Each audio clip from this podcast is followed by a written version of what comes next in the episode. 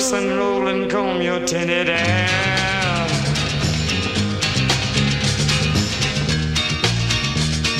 Ruby, are you contemplating going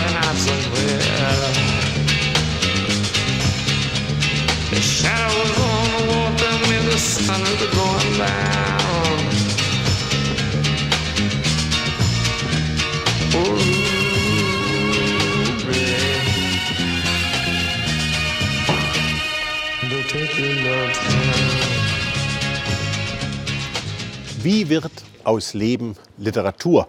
Welche Streiche spielt uns unser Erinnerungsvermögen? Behalten wir die wirklich prägenden Momente unseres Lebens vielleicht gar nicht im Gedächtnis? Diese Fragen stellt Peter Stamm in seiner grandiosen Weihnachtsgeschichte Marcia aus Vermont. Grüß Gott, Herr Stamm, willkommen in der Sendung.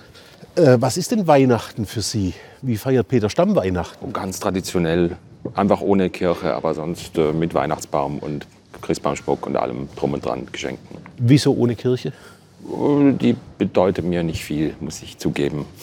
Ihrem äh, Erzähler, der heißt auch Peter in Marcia aus Vermont, bedeutet die auch nicht viel. Der ist Künstler, darstellender Künstler, bildender Künstler und gerät in ihrer Weihnachtsgeschichte in Vermont in eine Künstlerkolonie, wo er sich daran erinnert, hoppala, ich hatte ja mal vor über 30 Jahren sieben verrückte Tage eine Amour fou in New York. Was war da geschehen?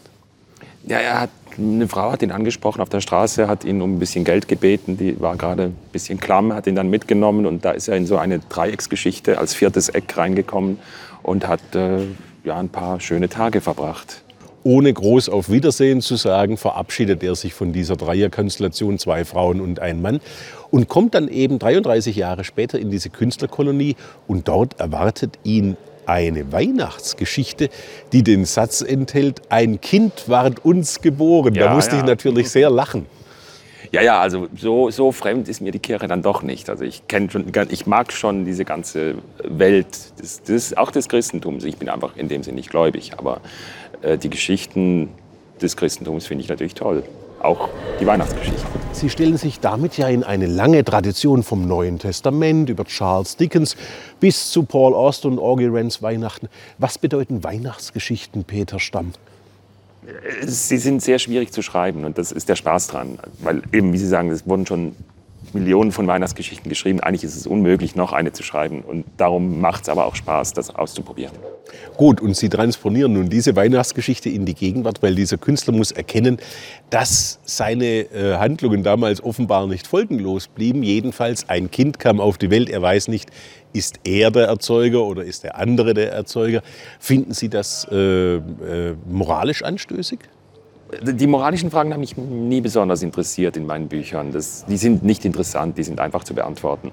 Äh, ich finde es eher spannend, eben, was verbindet ihn mit diesem Kind und kann er das nachholen, was er da verpasst hat, diese 33 Jahre. Es gibt eine Schlüsselszene, die habe ich mir dick unterstrichen. Zu bereitwillig hatte ich den Gemeinplatz geglaubt, dass eine Biografie mit zunehmender Länge immer reicher würde. Das Gegenteil war der Fall. Jede Entscheidung, die man traf, vernichtete 100 Möglichkeiten und am Schluss gelangten wir alle an denselben Punkt und lösten uns auf im Nichts. Teilt Peter Stamm das mit seinem Erzähler Peter oder ist das nur eine Erkenntnis, die Sie mal so testweise formulieren? Na, so eine Mischung vielleicht. Ist, Im Grunde hat er natürlich recht. Eben, ich weiß noch, als ich irgendwann gemerkt habe, ich kann jetzt nicht mehr Pilot werden, weil Pilot kann man nur bis 35 werden. Also ich meine jetzt Linienpilot. Ja. Oder also wie, wie einfach das immer enger wird, wenn man irgendwann merkt, äh, ich habe jetzt die wichtigen Entscheidungen getroffen in meinem Leben.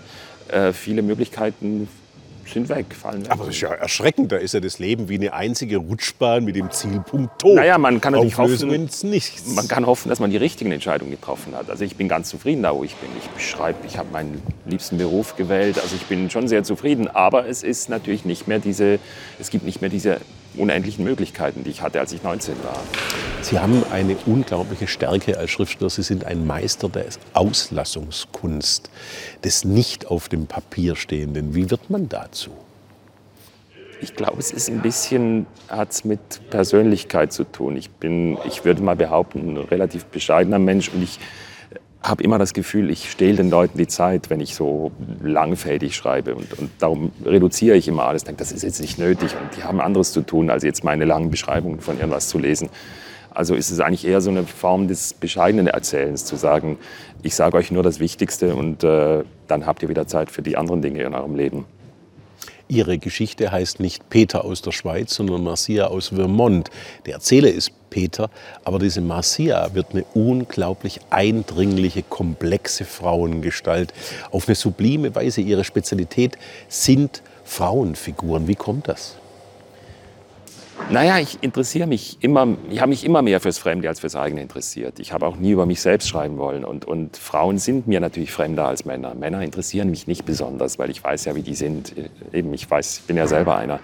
Und Frauen waren mir immer so ein bisschen ein Rätsel. Und Rätsel sind das, was ich, die, die ich gerne, oder das stachelt mich an, eben zu probieren, rauszufinden, was dahinter steckt. Peter Stamm, ganz lieben Dank.